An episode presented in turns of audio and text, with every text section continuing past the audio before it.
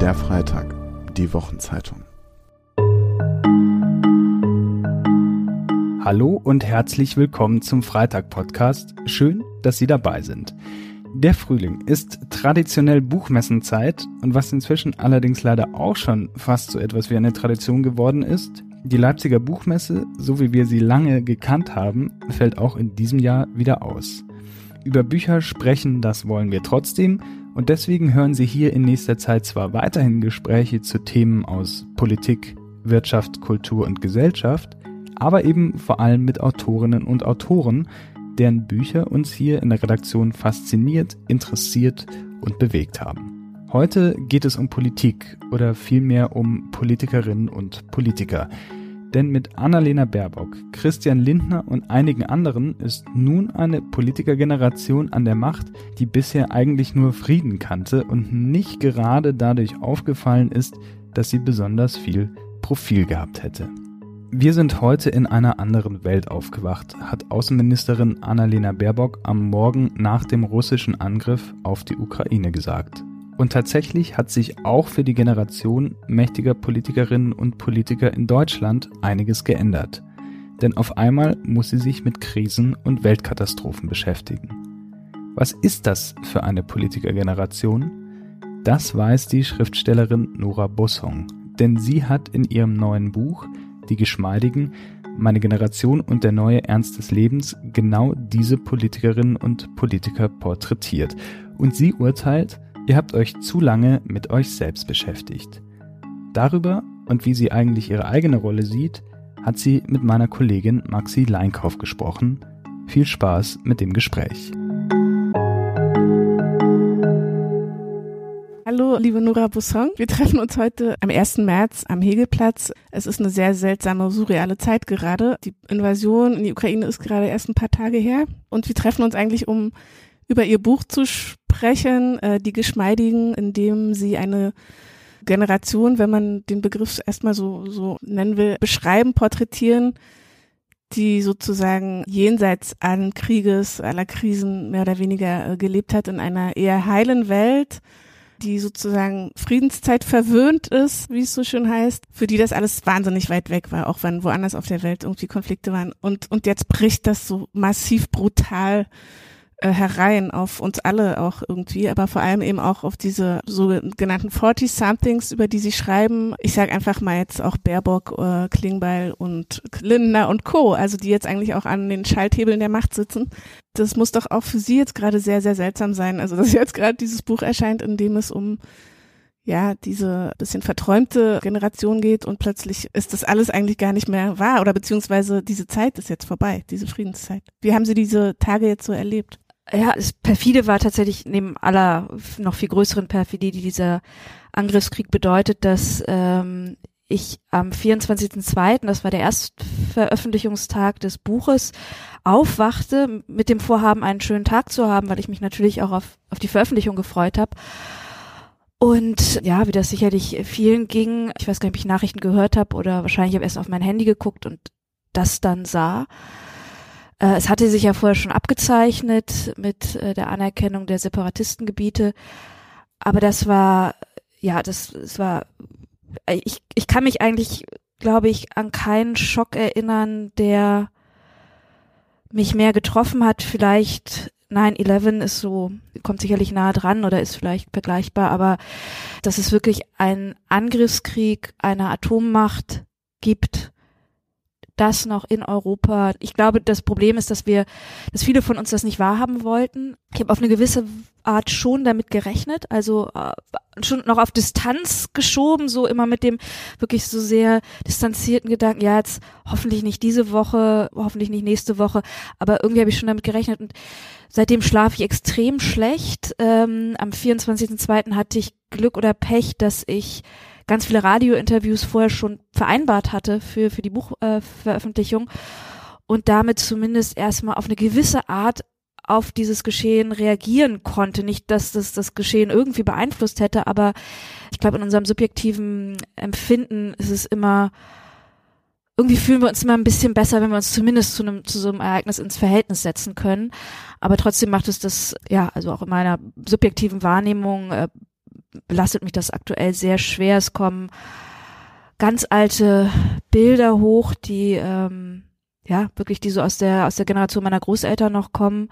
Und ich hätte nicht gedacht, dass diese Bilder noch mal in meinem Leben diese Aktualität ähm, bekommen. Das ist interessant, dass die die Großeltern ansprechen. Ich hatte auch kurz das Bedürfnis, unbedingt sofort meinen Opa anzurufen, der eben im Zweiten Weltkrieg äh, miterlebt hat, auch als sozusagen ähm, auf jüdischer Seite und ihm einfach nur zu sagen, hey, es ist Krieg und ich, wie geht's dir oder so, weil man irgendwie sofort denkt, das muss für die so ein Déjà-vu vielleicht sein oder da kommen Ängste wieder hoch und so. Und der war ziemlich erstaunlichweise ziemlich cool und mhm. hat gesagt, ja, ich verstehe das, dass du jetzt da so betroffen bist, du hast ja noch keinen Krieg erlebt. Äh, das hat mich ein bisschen frappiert in dem Moment, wie, ja, also eigentlich wie abgeklärt. Äh, er war, ihr Buch heißt Meine Generation und der neue Ernst des Lebens. Für die Großeltern ist dieser Ernst des Lebens ja äh, schon da in der gewesen. Kindheit da gewesen. Ja. Ähm, aber wenn Sie von Bildern Ihrer Großeltern sprechen, woran denken Sie? Was meinen Sie? Na, ich denke vor allen Dingen also an die Erzählung meines, ja, es ist, ist es so ein bisschen, es, ist, es kommt mir jetzt so absurd vor, weil es ist so dieses klassische Opa erzählt vom Krieg. Und so war das auch bei uns nicht. Also tatsächlich, wir hatten jetzt nie so eine Tafelrunde, wo dann Opa vom Krieg erzählte, sondern eher, als ich klein war. Äh, also meine Großeltern waren leider äh, eher auf der Seite der Nazis, wobei man bei meinem Großvater sagen muss, der war genau dieses Kanonenfutter, was dann äh, 45 nochmal ähm, einfach ja geschickt wurde, um zu sterben und er hat irgendwie überlebt. Und äh, als ich klein war, hat er einfach von, von diesen Häuserkämpfen erzählt. Und ich glaube, die Position, die ich für meine Großeltern hatte, war so eine, so, so eine Art, ich war, glaube ich, der Mensch, dem sie das erzählen konnten, weil ich war klein, ich war die nächste Generation, ich war nicht die Kindergeneration, ich die Groß, äh, die, die Enkelgeneration und ähm, sie meinten, dass ich das noch nicht reflektieren könnte, was natürlich mit fünf Jahren auch gestimmt hat. Ich habe dann immer, ich wollte dann immer Krieg spielen, also so wirklich ganz bescheuert, aber so, es war irgendwie so wie irgendwas, was man bestehen muss. Und erst später, als ich dann so mit sieben, acht, als dann meine, meine Großmutter mitbekam, dass sie es mit Playmobil nachspielt, dann war es so, nee, auf gar keinen Fall, auf gar keinen Fall. Weil damit hat sie natürlich gemerkt, diese Funktion, dass sie da plötzlich das erzählen können, ohne dass es Erwachsene mitbekommen, das endet hier, weil wenn meine Eltern mitbekommen, dass das Kind irgendwie Krieg spielt und zwar nicht so irgendwie aus, aus, dem, aus dem James Bond, sondern wirklich äh, das, dann wäre, ähm, ja, dann hätte man die ganze Diskussion gehabt, die ja wie in meiner Familie, wie in so vielen anderen in der Nachkriegszeit vermieden wurde. Aber da ja, ich glaube, dass es gibt ja auch so transgenerationale Traumata und es ist nochmal eine ganz andere Geschichte, was was mit mit Nazi-Schuld, äh, die zu tun hat, aber diese Erschütterung, dieser Einschnitt, dass plötzlich alles anders sein kann, das Gefühl hatte ich immer, dass das passieren wird. Also auch schon früher als Kind oder so ja, oder in der Jugendzeit. Ja. Mhm. Irgendwie ist es jetzt auf eine gewisse Art ja eben sehr real geworden. Also es kann noch realer werden, aber für die Menschen in der Ukraine ist es sehr, sehr real. Und das meine ich eben, äh, es ist, hat wirklich nochmal eine ganz andere Dimension, so schrecklich äh, auch beispielsweise der Kosovo-Krieg war. Wir haben es ja aber mit einer Atommacht zu tun und wir haben es wirklich mit einem Machthaber zu tun, dem ich zumindest aktuell äh, also ja eigentlich alles zutraue. Und das ist so ein bisschen, also die, der, Untertitel bewahrheitet sich ja auf wirklich äh, die, die schlimmste Art, äh, die, die man sich denken kann. Aber ähm, ein bisschen ist es ja schon auch, auch die These des Buches, dass wir uns äh, zu sehr in der Selbstverständlichkeit von Freiheit und Demokratie gewähnt haben und dass es auch ein großer Luxus ist, das als selbstverständlich zu nehmen. Und eigentlich wünsche ich mir das auch so schnell wie möglich, dass wir es wieder glauben können. Es muss zumindest unser Ziel sein, aber dass man da auch vielleicht ein bisschen ja naiv war. Und ich glaube, dass das geht auch für diese Generation trifft es besonders zu, aber es geht natürlich auch über diese Generation hinaus, wenn wir uns überlegen, wie viele Menschen nicht glauben wollten, dass Putin wirklich einen Angriffskrieg äh, startet. Sie sagen naiv, also Sie haben eben Politiker und Innen hauptsächlich getroffen, also Kipping, Lars Klingbeil, Omid Nuripur zum Beispiel, weil da dachte ich jetzt gerade bei dem Wort naiv, naja, der hat ja schon auch in Iran, im Iran äh, als Kind schon Krisen und auch Krieg äh, teilweise erlebt, also oder mit seinen Eltern ähm, ist geflüchtet und so weiter. Also so ganz unbeschädigt sind einige dieser Menschen, die Sie da getroffen haben, ja auch nicht. Also Katja Kipping äh, kommt aus, der, aus dem Osten, hat die Wendezeit erlebt, so wie viele andere unserer Generation natürlich auch.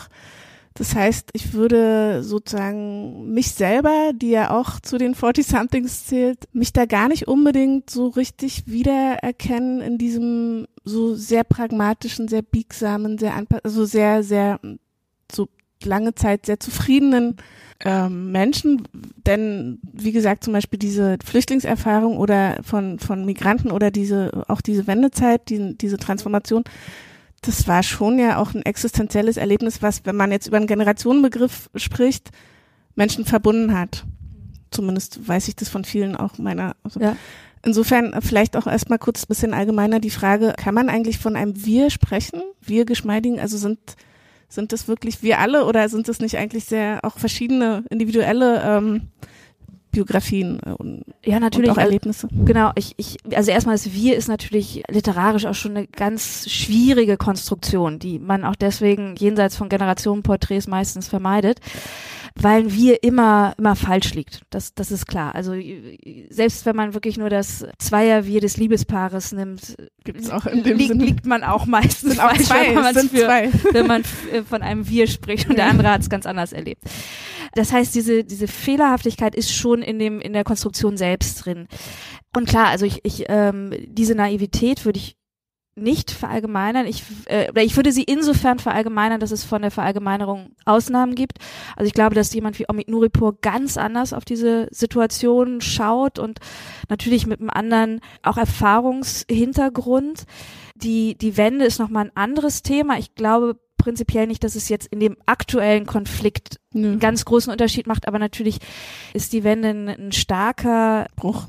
Ein ganz starker Bruch, der ganz unterschiedlich ja auch von den Protagonistinnen im Buch wahrgenommen wurde. Mhm. Also mhm. nehmen wir Linda Teuteberg und Katja Kipping, die haben es anders erlebt. Sie haben natürlich auch, wenn man jetzt allein die Partei anschaut, der sie sich dann zugewandt haben, ganz andere Folgerungen daraus äh, sozusagen gezogen. Aber beide haben das natürlich als ganz starken Einschnitt erlebt. Und weshalb ich da trotzdem von einer Generation sprechen würde, ist, ich mag falsch liegen, aber ich habe das Gefühl, auch tatsächlich aus meiner eigenen Umgebung, als ich in, ich habe in Leipzig studiert, habe da sehr viele meiner Freundinnen und Freunde sind in im Ost, also damals in der DDR, also in der ehemaligen DDR sozialisiert worden, haben ihre ersten Lebensjahre dort verbracht. Und dennoch hatte ich immer das Gefühl, dass man sich schon als eine Generation definiert und dass diese, diese Trennung, also dass man sich mehr als gesamtdeutsch oder europäische Generation definiert, als das zum Beispiel in der Generation unserer Eltern noch der mhm. Fall war. Oder auch, um jetzt ein bisschen aus meinem Privatleben zu plaudern, mein Freund damals, mein erster Freund in Studienzeiten, der war zehn Jahre älter als ich, der hat diesen Bruch noch sehr viel stärker selbst erlebt. Also was passierte, als er aufs Abitur zuging, welche sozusagen Zugeständnisse an die SED musste er da äh, über sich ergehen lassen, um den Studienplatz zu zu bekommen, welche Widerstände hat er auch gehabt. Und plötzlich hat er all das mit sich, hatte all das mit sich ausgemacht, ist da ein Stück weit äh, zugegangen an die Anpassung, da hat er aber auch Widerstand gegeben. Und dann bricht das alles zusammen. Und dann all das, was diese ganze Logik, in der er sich befunden hat, war nicht mehr nicht mehr vorhanden.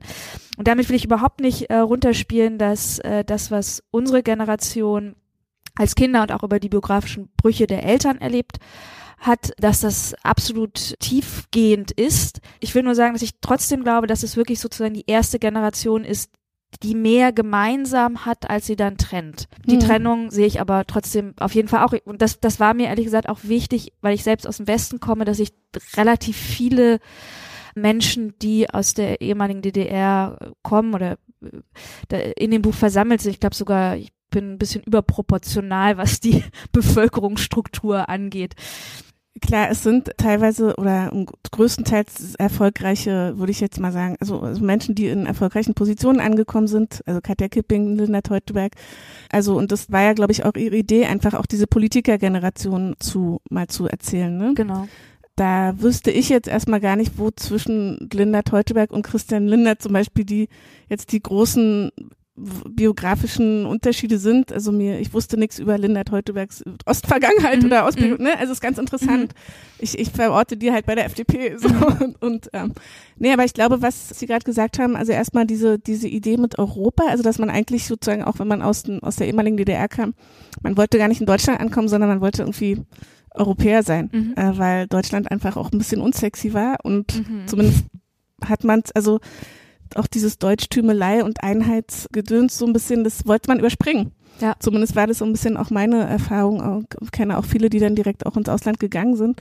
Also dieser Traum vom europäisch sein äh, ist vielleicht etwas Ver Verbindendes, Mhm. ist nachvollziehbar.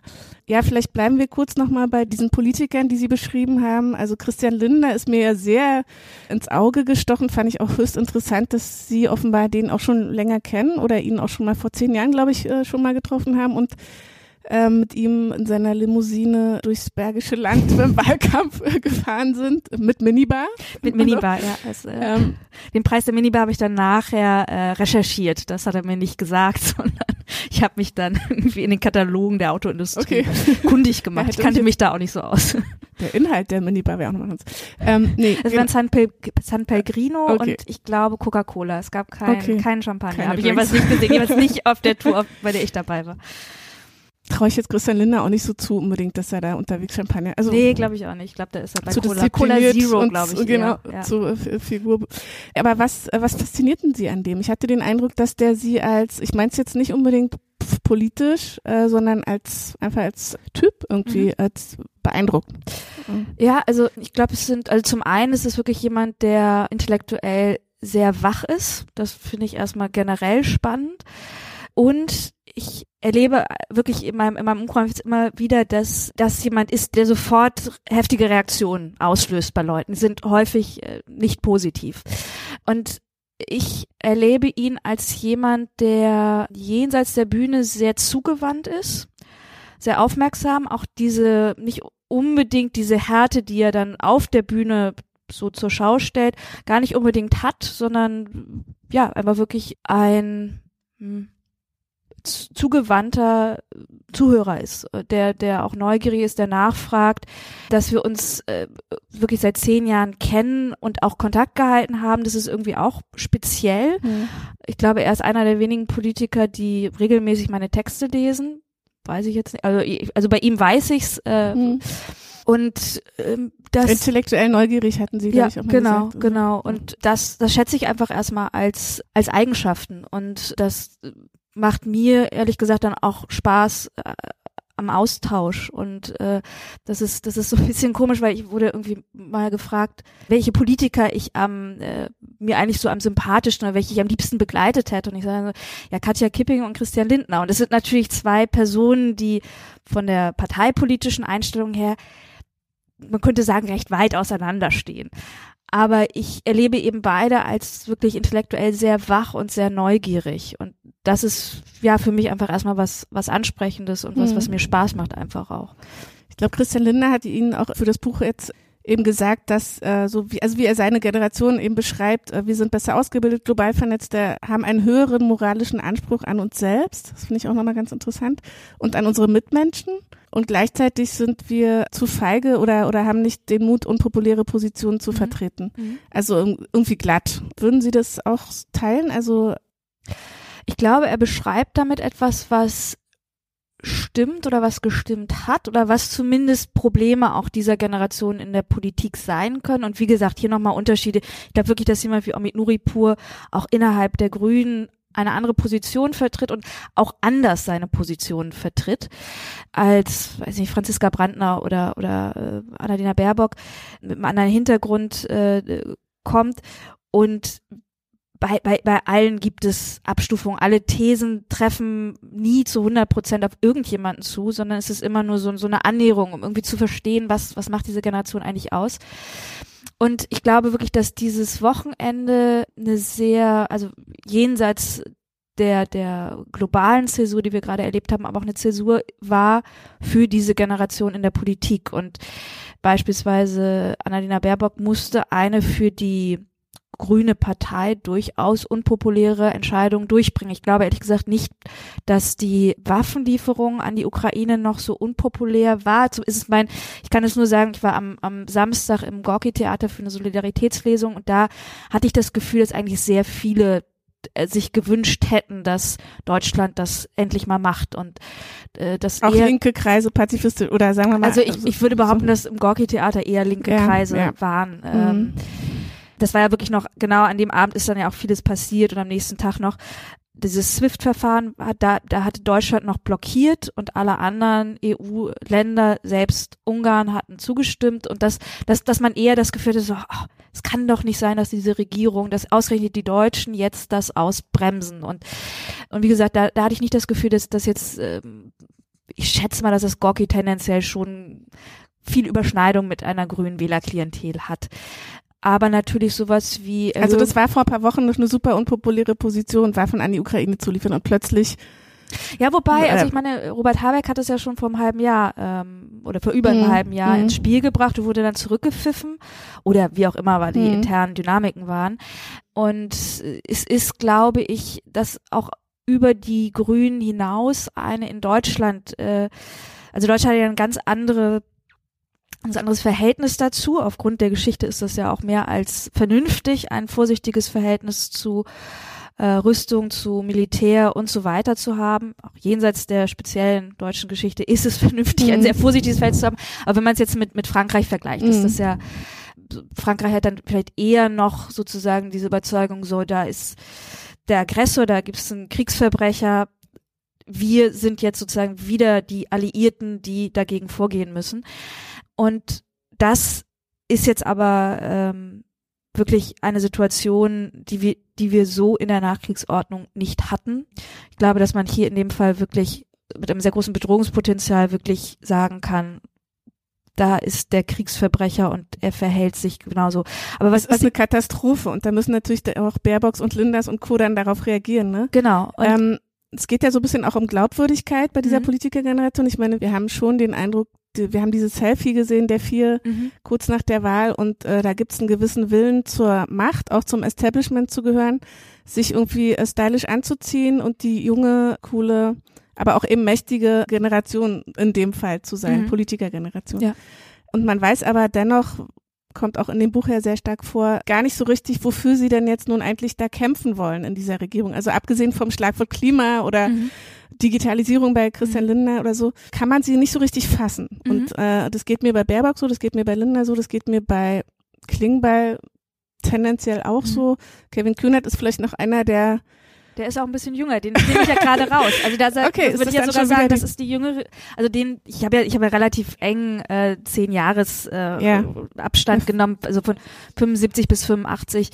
Und auch das ist natürlich unscharf, klar, aber ich bin dann einfach so ganz stoisch Mhm. dabei geblieben. Und Kühnert ist eben ein bisschen zu jung und da würde ich aber tatsächlich dann auch den Unterschied machen, ja. interessant. Und, und Habeck ist ein bisschen älter. Also genau, das sind, Habeck ist schon der, der unangepasster redet. Und auch wenn ich jetzt Omid Nuripur genannt habe, Mhm. ist der jetzt auch Vorsitzender der Grünen ist, ist aber natürlich nicht so präsent, wie ein Robert Habeck das Mhm. ist und wie eine Annalena Baerbock das ist. Also da ist es bei Nuripur, würde ich schon sagen, dass ihm dieses, ja, manchmal ein bisschen flapsige und eben gerade nicht geschmeidige auch nicht unbedingt äh, beflügelt hat. Also dass, Mhm. dass das dann äh, und ähm, Aber wenn man jetzt auch so ein bisschen beobachtet, wie auch zum Beispiel Annalena Baerbock redet, auch jetzt in der aktuellen Mhm. äh, Situation, und dann wie, wie eben wie Habeck redet oder so, das, da liegen ja Welten dazwischen. Ja. Also da ist es ja wirklich bei Baerbock, ja, so ein Politiker-Sprech, sage Mhm. ich jetzt mal so. Also da kommt eigentlich nichts Authentisches, sage ich jetzt mal, so Mhm. richtig durch. Ja. Und Habeck saß da und war ohnmächtig und hat es auch Genau. gesagt. Ich, Ja. ich weiß nicht, ich bin hilflos so ungefähr. Wir Genau. können nicht helfen. Wie erleben Sie denn jetzt diesen Umgang zum Beispiel jetzt von Annalena Baerbock oder so, jetzt auch mit dieser aktuellen, sie ja wahrscheinlich auch ein bisschen überfordernden Situation? Ich meine, niemand in dieser Generation war darauf vorbereitet. Ja. So. Also, und, und ich würde auch sagen, dass, dass die Bundesregierung relativ lange gezögert hat oder länger gezögert hat als andere Länder, hat auch was damit zu tun. Es hat noch mit anderen Sachen zu tun. Also wie gesagt, das ist gerade eine doch überwiegend zumindest linke Bundesregierung ist mit SPD und Grüne. Gut, Sie sind so ein bisschen skeptisch, ob das noch links ist, aber äh, würde ich jetzt mal behaupten, äh, und die wieder damit konfrontiert sind, wie einst äh, Fischer und Schröder. Ähm, dass, dass das immer sozusagen gerade nicht die CDU trifft, die solche Mhm. Entscheidungen. Mhm. So, Stimmt und jetzt auch. hat Linden die so Verkündigung des, des der äh, Erhöhung des Wehretats hat das hat Lindner übernommen. Das ist dann auch etwas, womit denke ich äh, ein FDP-Politiker sehr viel leichter durchkommt bei seiner Klientel, als das jetzt eine grüne Ministerin ähm, Mhm. könnte. Baerbock beruft sich ja immer sozusagen auf so die großen hehren Ziele, Verantwortung, ja, historische Verantwortung, äh, aber auch äh, wertebasierte Außenpolitik und so weiter.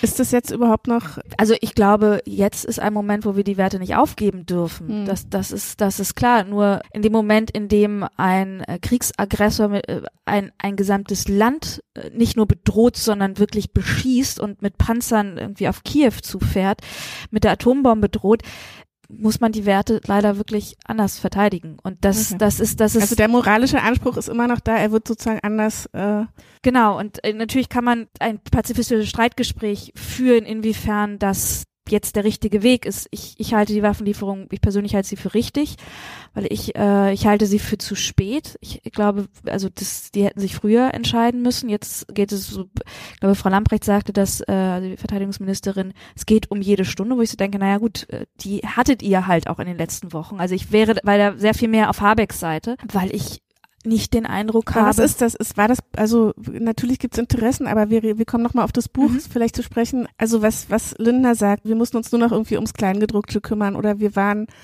vielleicht auch nicht demütig genug, Mhm. was im Rest der Welt passiert. Oder vielleicht einfach mal anders gestellt, die Frage, haben wir uns einfach viel zu sehr mit uns selbst beschäftigt, mit unseren, ähm, wir kommen gleich auch nochmal auf soziale Fragen, also aber mit unseren Gender-Debatten, mit unseren Identitätsdebatten, mit, ich sag's jetzt mal so ein bisschen polemisch, Mietendeckeln, äh, so ein bisschen ja in diesem so eigenen Saft moralisch äh, äh, sozusagen ein bisschen erhoben. Wir wissen irgendwie, wie es läuft und wir mh, sind vielleicht auch einfach ein bisschen zu selbstgefällig oder so. Also ich, Ja, das ja. wird ja jetzt gerade so ein bisschen debattiert, also ob man ja äh, einfach viel zu sehr sich auf so geeigneten Lifestyle, sage ich jetzt mal, Ja, genau, ja. ne, Lifestyle-Themen und Also, also, so. Gut, Vorgarten muss man auch erstmal haben, bevor man sich auf den konzentrieren kann. Absolut, Aber ja. ja, das ist ja, also das würde ich ja schon so ein bisschen äh, behaupten. Auch hier wieder mit Einschränkungen. Also beispielsweise Alice Weidel hat es ja tatsächlich noch geschafft, den Angriffskrieg, den sie verurteilt hat, immerhin zu nutzen, um dann nochmal darauf abzuzielen, dass wir uns hier nur um, ich zitiere, Gender, Gaga und so weiter gekümmert hätten. Äh, das ist natürlich in dem Moment, in dem man auch weiß, dass jemand wie äh, Präsident Putin nicht gerade zimperlich mit.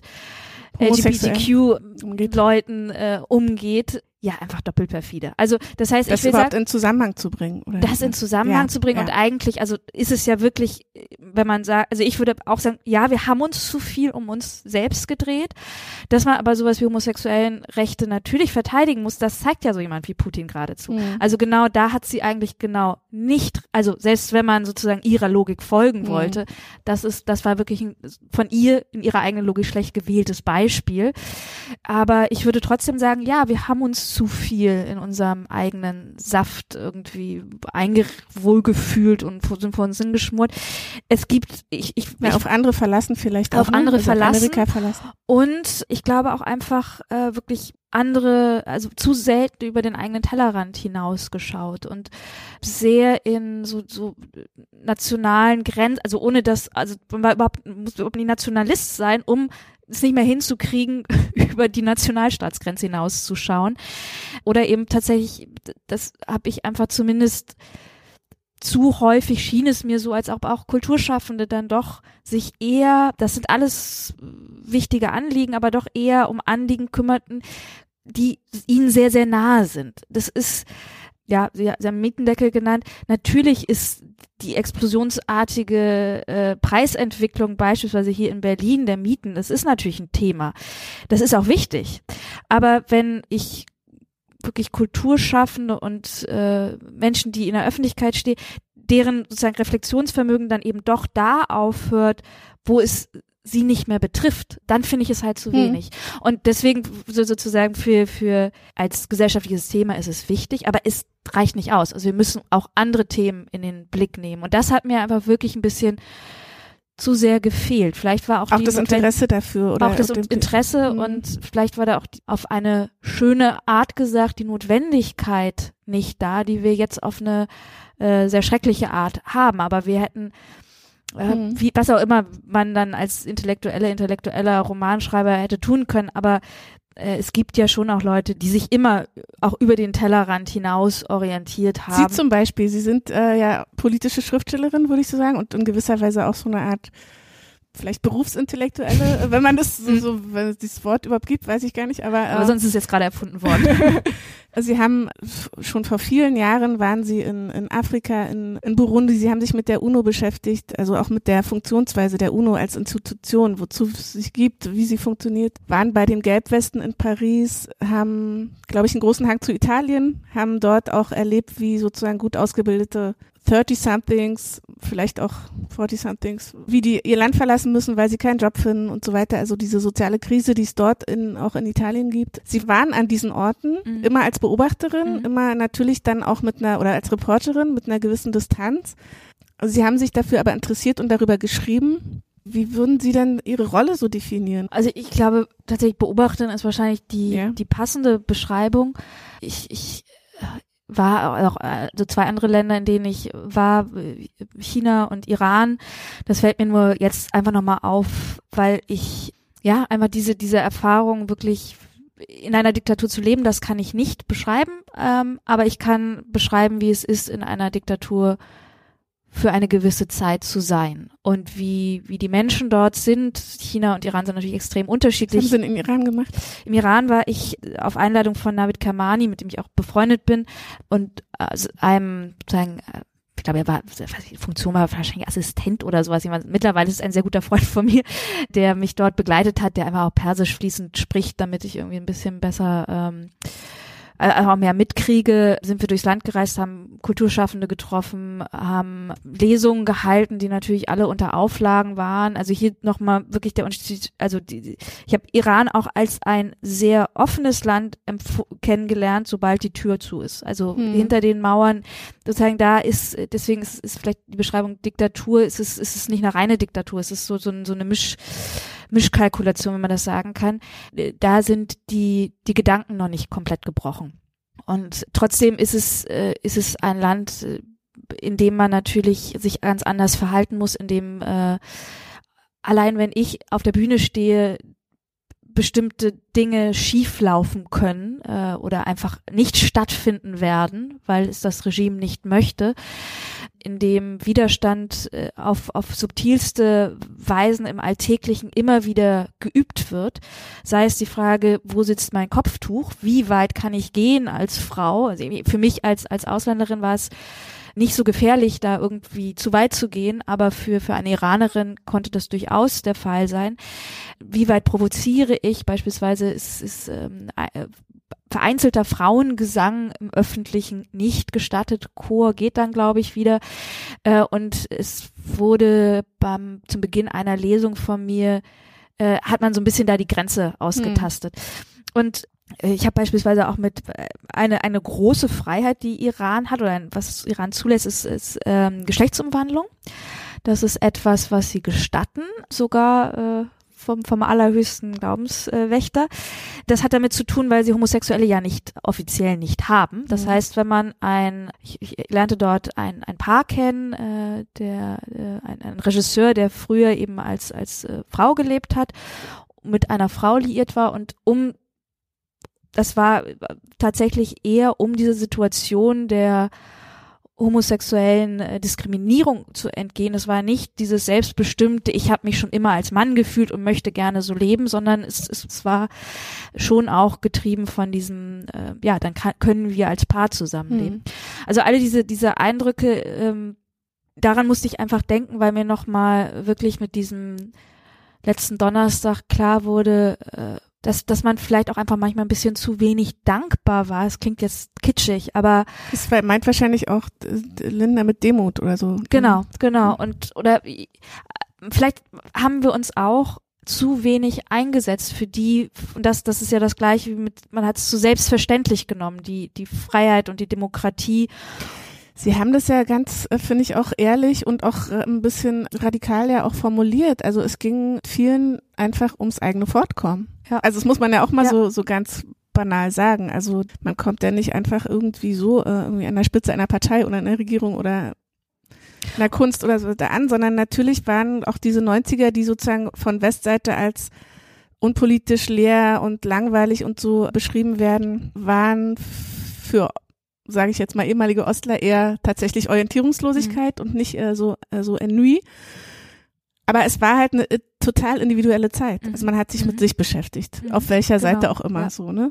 Ja, und ich glaube, dass also mehr noch dieses äh, mit sich beschäftigen, weil ich meine Karriere machen, das wollte Helmut Kohl auch schon. Also das das ist ja keine Erfindung, die ähm, Hm. die erst mit unserer Generation in die in die Politik gekommen ist, aber wirklich dieses dieses glatte Karriere machen, dieses dieses auf sich gucken, da ist fast schon Baerbocks ge- sozusagen etwas aufgehübschter Lebenslauf so ein bisschen Hm. beispielhaft für.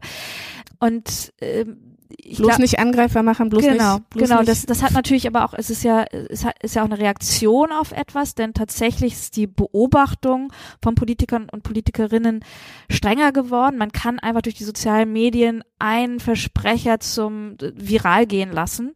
Das war früher einfach nicht der Fall. Ähm, das heißt, es erfordert auch eine gewisse Geschmeidigkeit, äh, um irgendwie halbwegs unbeschadet dadurch durch die sozialen Medien. Äh, Habeck ist rausgegangen, ne? Genau, genau. Ja, das, das sagt ja auch viel und Mhm. ähm, ich weiß nicht, wie viele andere sich das wünschen, da auch rauszugehen und sich vielleicht nicht trauen, weil sie dann auch vergessen werden könnten. Ist auch nicht jeder in der Position von Robert Habeck. Aber tatsächlich dieses, dieses zu sehr auf sich selbst schauen. Mir geht's eigentlich gar nicht um Vorwurf, sondern mir geht's eher darum, so und jetzt machen wir es mal anders und jetzt machen wir es mal größer und jetzt machen wir es mal besser. Aber kriegst gerade nicht anders hin, als eben doch als Vorwurf zu be umschreiben, dass auch das politische Engagement dann eben zu sehr, wie ich das vorhin schon sagte, so die die eigenen vier Wände betraf Mhm. oder Beispiel Beispiel ich, ich, ich rette die Welt durch durch meine Konsumentscheidung. Ich nichts dagegen, dass man sich Gedanken darüber macht, wie man konsumiert, finde ich total super und irgendwie sich vielleicht auch anguckt, was für Klamotten man kauft oder ob man nur Secondhand kauft oder was auch immer. Aber damit rettet man halt noch nicht die Welt. Damit überschätzt man sich auf eine Art grandios. Sie hatten es, glaube ich, auch im Buch äh, beim Thema, Sie haben es Social Warriors genannt Mhm. oder so, ähm, dieses Überschätzen, also auch dieses, oder Messias-Komplex, glaube ich, Mhm. ähm, auch in Bezug zum Beispiel auf Rassismus-Themen, Cancel Culture-Themen und so, ne? Also dass da einfach eine eigentlich auch so ein Tunnelblick da ist, der eben eben nicht das Offene und nicht sozusagen auch nicht die Debatte sucht, sondern eigentlich immer man schon weiß oder glaubt zu wissen, wie es richtig ist oder wie es falsch Mhm. ist. Und, und eben, das, das wird ja sozusagen auch immer mal wieder vorgeworfen, aber diese, diese Parzellierung von Menschen und dass man eigentlich, und das ist, das ist ja so ein bisschen eigentlich das Traurige an dieser ganzen Sache, wenn man jetzt zumindest diesem Vorwurf zustimmt, dann kann man sagen, die, die linke Identitätspolitik, die als emanzipatorisch angetreten ist und ja wirklich auch als, als linkes Projekt, hat eigentlich auf eine gewisse Art dazu geführt, dass die neoliberale Parzellierung der Gesellschaft noch zugenommen hat. Kann man nochmal diskutieren. Äh, naja, dadurch, dass es zunehmend Einzelinteressen oder, oder Inter also Gruppen gab, die ihre gruppenspezifischen Interessen formuliert haben, was ja erstmal völlig richtig ist, also vor allem wenn es wenn es um Diskriminierung geht oder um sozusagen Benachteiligung, klar, dann muss man erstmal sozusagen vom großen Ganzen auf die spezifischen Muster und Dis Diskriminierungssituationen schauen. Aber dann ist irgendwie dieser dieser das Rad so ein bisschen oder die Schraube ein bisschen zu weit gedreht worden und man hat es nicht geschafft, daraus dann wieder zu einer gesamtgesellschaftlichen Solidarität zu kommen, sondern Mhm. eher so ein bisschen zu einer zu einer Abgrenzung. Und da ist aus meiner Sicht eben ein bisschen, da liegt fast ein bisschen was Tragisches drin. Sie haben ja auch Christian Baron äh, unter Genau, anderem in dem ja. Buch getroffen, der ja als Kind von, von aus der Arbeiterklasse im Mhm. Grunde genommen äh, aus einer prekären, aus einer prekären Welt und einem prekären Milieu äh, stammt, mittlerweile auch erfolgreicher Journalist und Mhm. Schriftsteller ist. Aber sozusagen Sie haben das verbunden auch mit einer Kritik daran, dass ich formuliere es jetzt mal so mit meinen Worten, also so in dieser äh, grünen Wohlstandsblase, Mhm. wo wir gerade jetzt drüber Mhm. sprechen, ne, wo, was Konsumverhalten, ähm, Mhm. Gendergerechtigkeit und so weiter, dass da eben so zum Beispiel diese prekäre Welt äh, eigentlich kaum vorkommt. Mhm. Ich meine, ich glaube, dass das war ja teil, also teilweise im Wahlkampf ja auch etwas, was man an den Grünen vorgeworfen hat. Also sie machen natürlich dann doch eine Politik für die gehobene Mittelschicht. Sicherlich gibt's auch Leute, die da drüber oder drunter sind, die sie wählen. Aber ja, sie machen Politik für diejenigen, die, ähm, blöd gesagt, für einen veganen Joghurt 4,99 Euro ausgeben können, 500 Gramm. Das muss man halt erstmal. Oder sich E-Autos leisten können. Oder sich E-Autos überhaupt. Ja gut, wenn man sich dann gar kein Auto leisten kann, ist man auch Oder- wieder ganz gut dabei. Aber das ist ja genau diese, wenn, wenn man jetzt nochmal die erwähnten die Gelbwesten äh, dahin schaut, das ist ja genau so ein, so ein ähm, man kann es jetzt nicht alleine auf die Benzinpreiserhöhung zugunsten ökologischer Zwecke reduzieren, sondern es gab auch äh, Reformen innerhalb Frankreichs, die einfach bestimmte Gruppen noch prekärer haben dastehen lassen, als sie es vorher war. Also es war nicht ein, ein singuläres Ereignis. Aber diese Proteste haben sich natürlich an diesen Benzinpreisen, wurden davon ausgelöst. Und das sind dann einfach Menschen, die teilweise äh, vielleicht auch wirklich nur ihre Wut auf diesen Staat loswerden wollten, aber teilweise einfach sagen, okay, wir wissen einfach nicht mehr, wie wir es uns leisten sollen. Also wir, wir müssen halt pendeln, weil wir wohnen hier schon irgendwie weit ab vom Schuss, weil irgendwo überall anders konnten wir keine Miete zahlen oder kein, keine, keine Wohnung finden. Wir müssen aber jetzt irgendwo hinkommen. Aber es ist ja, das ist ja, glaube ich, der neue Klassenkampf. So ein bisschen auch, ich meine, wir haben es äh, in Frankreich bei den Gelbwesten gesehen. Das war ja nicht eben, wie Sie sagen, nicht nur der Benzinpreis, sondern es ist, sind ja wirklich auch, da krachen ja Welten aufeinander. Mhm. Der, der Land, also das Land, die Stadt, ne? Mhm. Also diese, diese Urbanisierungsfragen, prekäre Milieus mit, wie gesagt, diesen reichen Pariser äh, Wohlstandsschichten, die jetzt äh, öko sind.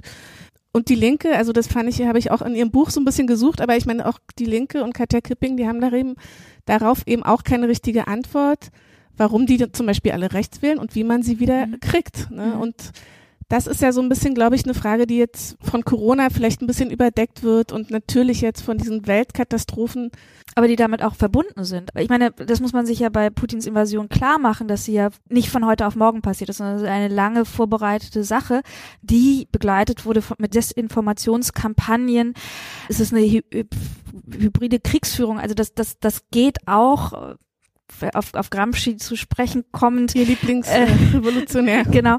Man muss die Köpfe der Menschen gewinnen. Dann gewinnt man auch die Gesellschaft. Also man muss das Denken der Menschen beeinflussen. Und das ist etwas, was Putin ja bereits durchaus gezeigt hat, dass er da eine, eine Truppe an Leuten hat, die genau das versuchen und beispielsweise die Wahlen beeinflussen und das, das hängt auf jeden Fall mit einer zunehmenden Rechtsradikalisierung oder mit, mit einer mit den antidemokratischen Tendenzen zusammen. Nicht alleine, nicht ganz sicher gibt es auch, gibt es auch wirklich Fragen, die sich durchaus äh, linke Politik stellen muss. Warum ähm, Erreichen wir diese Warum Menschen erreichen nicht wir diese Menschen nicht mehr? Und da scheint mir, also warte ich noch auf, auf eine wirklich überzeugende Analyse. Ich finde, dass auch, also die SPD da auch nicht wirklich gute Antworten findet bisher und auch nicht wirklich eine gute Übersetzung. Was ist Sozialdemokratie im 21. Jahrhundert? Das, das fehlt Genau, also Sie haben es ja, glaube ich, auch nochmal im Buch erwähnt und es ist ja auch ein, ein Dauerthema im Grunde genommen, über das aber eigentlich nicht äh, so geredet wird, wie es eigentlich hätte sollen. In der Corona-Zeit wurde das ja auch wieder klar, ne? Diese Schere in der Bildung auch. Ja, also ähm, ja, was soziale Aufstiegschancen betrifft, was aber natürlich schon in der Schule losgeht. Also die Meistens Corona schon in der Kita womöglich. oder schon in der Ja. Kita, wo die Eltern, ich erlebe es ja auch im Prenzlauer Berg, dass in der zweiten Klasse schon übers Gymnasium geredet Mhm. und NC geredet wird und so. Und dafür stand ja die SPD mal, also für eine Bildungs- oder Chancengleichheit, Bildungsgerechtigkeit, diese Schlagworte. Ich wollte jetzt noch mal ganz kurz kommen, ihr Elternhaus, also da standen die Marx-Bände im, im Regal, äh, glaube ich, und sie Ja, hatten vor allem standen sie relativ weit unten, deswegen dass kam man ich als kleines Kind dran. Genau, sie waren schon sehr früh dabei. also so ein, ja, vielleicht linksliberaler ähm, Ja, so würde man es wahrscheinlich Familie. Zusammen, also wobei ich glaube, Ja. linksliberal würden jetzt nicht alle mit Marx assoziiert, Stimmt. aber zunehmend Aber ihr linksliberal. Vater hat sich ja vom Kommunismus auch ein bisschen distanziert. das stimmt. Also ich glaube, sie waren so Sponti, sagte man Okay. damals. Äh, Sponti-Szene und waren dann zunehmend, also mein Vater war dann später in der SPD, äh, so, das Mhm. ist, äh, Also das heißt aber sozusagen, ihr, ihr Zugang zu diesen Themen und ihre Prägung, die kommen so von den Eltern. ja, also natürlich gebrochen und auch mit sozusagen Abkehr genau Mhm. von, von einigen Punkten. Aber ich denke sicherlich, also mein Vater hat mich äh, auch politisch insofern geprägt, weil das einfach ein intellektuell sehr kluger Kopf war, mit dem ich viel debattiert habe. Und äh, ob es jetzt zustimmt oder streitend und im Dissens war, aber auf jeden Fall immer sehr bereichernd. Also das, das ist, und, und der mir immer, wenn wir uns über ein Thema unterhielten, sagt, ja, Moment, dir mal was. Und dann stellte er sich irgendwie einen Kopierer und schickte mir irgendwie, was weiß ich, ob das jetzt Rosa Luxemburg oder Be Walter Benjamin oder sonst wer war. Mhm. Äh, und schickte mir das zu. Und gar nicht unbedingt, dass er mich zu einer Rosa Luxemburg Jüngerin machen wollte. Aber er war so, das, das, das ist du mal gelesen haben. Karl Schmidt hat er mir auch mal zugeschickt. Also ja. es war schon sozusagen übergreifend. So, aber guck mhm. dir das mal an, das. Und weil zitieren immer nur die Leute den einen Satz. Und guck du dir mal den mhm. ganzen Text an, weil da, dann musst du das auch ein bisschen im Kontext. Und also er erste war da auch Hochschullehrer. mag diese pädagogische, pädagogische Art Ader gehabt haben. Aber, äh, aber das, das hat mich natürlich äh, sehr, sehr, sehr geprägt und auch weitergebracht. Also wenn man sowas hat im, im wirklich engeren Umfeld, dass da jemand wirklich so mit einem diskutiert und auch immer mit, mit Lesestoff beliefert, das bringt einen ja äh, wirklich weiter. Und dann gab es, glaube ich, eine Begegnung einfach in der Schule, äh, als sie dann umgezogen sind nach Hamburg, also von Bremen nach mhm. Hamburg in so einem Elb, schicken, reichen Elb ja, vor Ort. Ja, das war, äh, da habe ich tatsächlich äh, gelernt, ja. Was also, Klassen? Was Klassenunterschiede eben auch nach oben hin bedeuten. Also das, äh, das ist sehr, eine, eine für mich extrem prägende Zeit. Ich war da äh, die, eine von den vielen, die völlig gemobbt wurden in der Schule, weil unsere Eltern nicht die Reederei hatten. Ich habe da gelernt, äh, dass Kinder nicht unbedingt unschuldig sind, dass sie mit neun Jahren schon sehr, sehr bösartig sein können und sehr, sehr genau wissen, wo sie im Leben stehen werden. Ganz egal, wie sie sich verhalten, sondern dass sie ihr Ticket schon haben. Hm. Und schon aussondieren und auch ja. äh, in der Schule schon. Genau, und sollte man nicht darüber einfach viel mehr reden, auch in der SPD, auch jetzt in dieser neuen Regierung. Das ist so ein bisschen auch meine Befürchtung, dass sich solche Themen ein bisschen verlieren, sozusagen vor der Kulisse dieser dieser großen Weltkatastrophen und, und im Klima und Krieg jetzt auch mhm. noch. Aber vielleicht reden wir noch kurz über den äh, Begriff Freiheit, mhm. der, der ja in letzter Zeit, also nicht erst seit Corona, aber natürlich auch durch Corona auch nochmal irgendwie so zum Schlagwort geworden ist. Was für, leider meist. Für Impfgegner zum Beispiel. Oder? Ja, also es ist ja so inflationär, dass es für das eine wie für das genaue Gegenteil steht mittlerweile. Genau. Also das, das ist ja eigentlich ein völlig, der Begriff hat sich eigentlich selbst aufgelöst, weil wenn es für die These wie für die Antithese steht, dann äh, macht es fast keinen Sinn mehr, dieses Wort zu verwenden. Aber ich glaube, dass wir zumindest jetzt im Anbetracht dieser tatsächlich katastrophalen Wendung, die diese, diese letzten Tage gebracht haben, uns vielleicht doch nochmal wirklich genau darauf besinnen sollten, was, was eigentlich Freiheit heißt und was diese, was diese Freiheit, die wir leben dürfen, auch wenn wir unterschiedliche Akzente setzen und wenn einige das andere mehr betonen als das andere. Aber wenn wir uns einfach nochmal wirklich bewusst machen, was für ein extrem großes Gutes ist, sich ja frei äußern zu können, freie Medien zu haben, auch wenn man sich mal über diese oder jene Berichterstattung ärgert, ganz sicher, aber dass man dann doch leben kann, wie man will, mehr oder weniger erstmal. Das, da kommen wir dann sozusagen zum, zum ermächtigen, zur ermächtigenden Freiheit. Was gehört dazu, frei zu leben?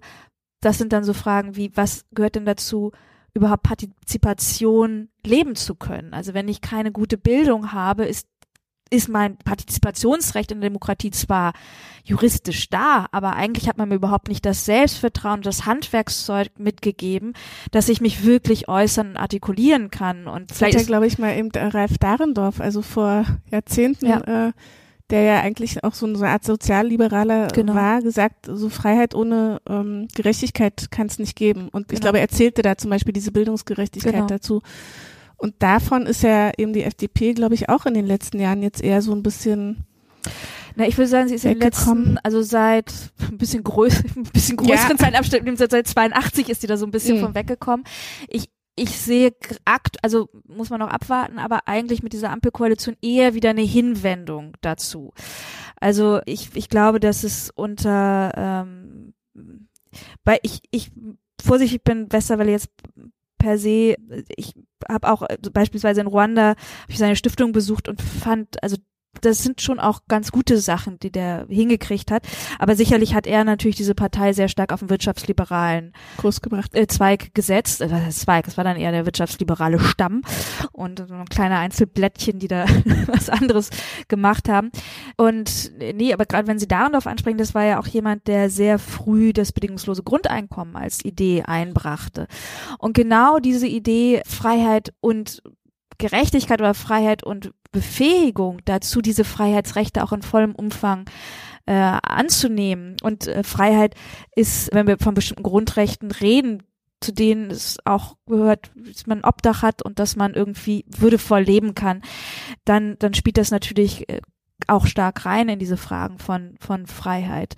Und ich glaube, das, das muss man zusammendenken und ja, es, es Sie sagen, es momentan starren wir auf Putin, äh, wir starren auf die auf die Invasion. Ich glaube aber, dass es letztlich, äh, wenn wir den Schock ein bisschen verdaut haben, ohne die diese schreckliche Situation irgendwie zu normalisieren, dass wenn man sich wieder auf die Werte, für die Europa eigentlich stehen will, besinnt, dass das auch eine Chance sein kann. Ich versuche ja irgendwie immer noch mit Optimismus irgendwie zu, zu behalten, weil es einfach irgendwie in solchen Situationen aus meiner Erfahrung mehr bringt als Ohnmacht und, und Depression. Und diesen, diesen Freiheitsbegriff wirklich groß zu denken und, und, und eben nochmal so, wie es vielleicht mal Dahrendorf äh, gedacht hat, also einfach mit, mit einem großen Entwurf zu machen. Wie geht Freiheit und, und äh, unsere Inklusion heißt eben auch Inklusion in die Partizipationsmöglichkeiten, Inklusion in, in, in die Teilhabe. Teil, Teilhaberechte und Teilhabechancen müssen halt zusammengehen. Und ähm, das erwarten Sie jetzt auch so ein bisschen von dieser neuen Generation, Politikergeneration, die wir jetzt haben. Ja, ich, ich hoffe es. Ich kann es ja erstmal so als, als, als, als Hoffnung formulieren und als, als Anstoß und als, als das, was ich mir, was ich mir wünschen würde. Aber da sehe ich sicherlich auch nicht nur die Politiker, Politikerinnen, sondern auch öffentliche Intellektuelle in der Bringschuld und, und eigentlich dann auch mich selbst und, und diese Frage, ja, wie bringt man sich ein in die Gesellschaft und wie kann man solche das ist nicht gerade so verbreitet im Moment äh, in Deutschland, äh, oder? Also dass nee. sich Intellektuelle oder Künstler, Schriftsteller politisch unbedingt einmischen. Naja, oder? es gibt immer mal wieder so offene Briefe, die dann ja. jemand schreibt, aber die kommen dann meistens, wenn es auch schon zu spät war. Also ich weiß jetzt nicht, ob ich das überhaupt sagen darf, aber es gab einen offenen Brief, der genau das forderte, was dann am Sonntag eh umgesetzt hm. wurde. Da waren wir mal wieder zu spät. Aber auch Afghanistan, es waren alles aus meiner Sicht richtige Briefe, sonst hätte ich sie auch nicht unterschrieben, aber die kamen immer zu spät. Und das, was mir ging es, glaube ich, auch mal darum, dass man wirklich auch mal wieder eine Idee, eine, wirklich eine Zukunftsperspektive, ich bin mal sehr vorsichtig mit dem Wort Utopie, aber eine Zukunftsvision entfaltet und entwirft. Mhm. Äh, und, und dann kann man ja immer noch die offenen Briefe auch noch schreiben. Gegen die spricht ja nichts. Wäre noch besser, wenn sie dann kommen, bevor es zu spät ist. Aber dass man wirklich bestimmte gesellschaftliche Fragestellungen zusammendenkt. Und der Vorteil, den man als Intellektueller hat, ist, ich muss keiner Wählerklientel das erklären. Ich habe nicht sozusagen die Grenzen der Partei, in die das irgendwie noch reinpassen muss, sondern habe da einen viel größeren Spielraum, in dem ich, in dem ich denkend bestimmte Positionen verbinden kann. Und das halte ich schon für, für eine wichtige Aufgabe, die, die ansteht und die, ähm, die, die, ja, vielleicht lange auch äh, wirklich vernachlässigt wurde, weil man sich ja auch lieber irgendwie ein bisschen cool gegeben hat und Grass und Böll ein bisschen zu an, angestaubt waren. Können Sie sich denn vorstellen, in die Politik zu gehen? Äh, ja, es ist. Bevor ich nach ja, der Partei frage. Es, es reizt mich irgendwie schon so ein bisschen, ähm, also während ich das Buch geschrieben habe, natürlich.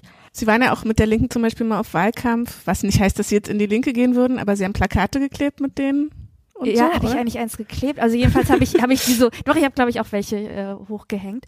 Äh, ich habe auch mit Volt ein paar Plakate gehängt. Tatsächlich, was äh, was ich schon merke, ist, dass ich mir manchmal wünsche, direkter handeln zu können. Also es ist natürlich, wenn ich wenn ich Bücher schreibe, immer ein sehr indirekter Weg. Man weiß auch überhaupt nicht, ja, was bringt es jetzt, wenn ich irgendwie diese Kolumne schreibe oder diesen Meinungsartikel.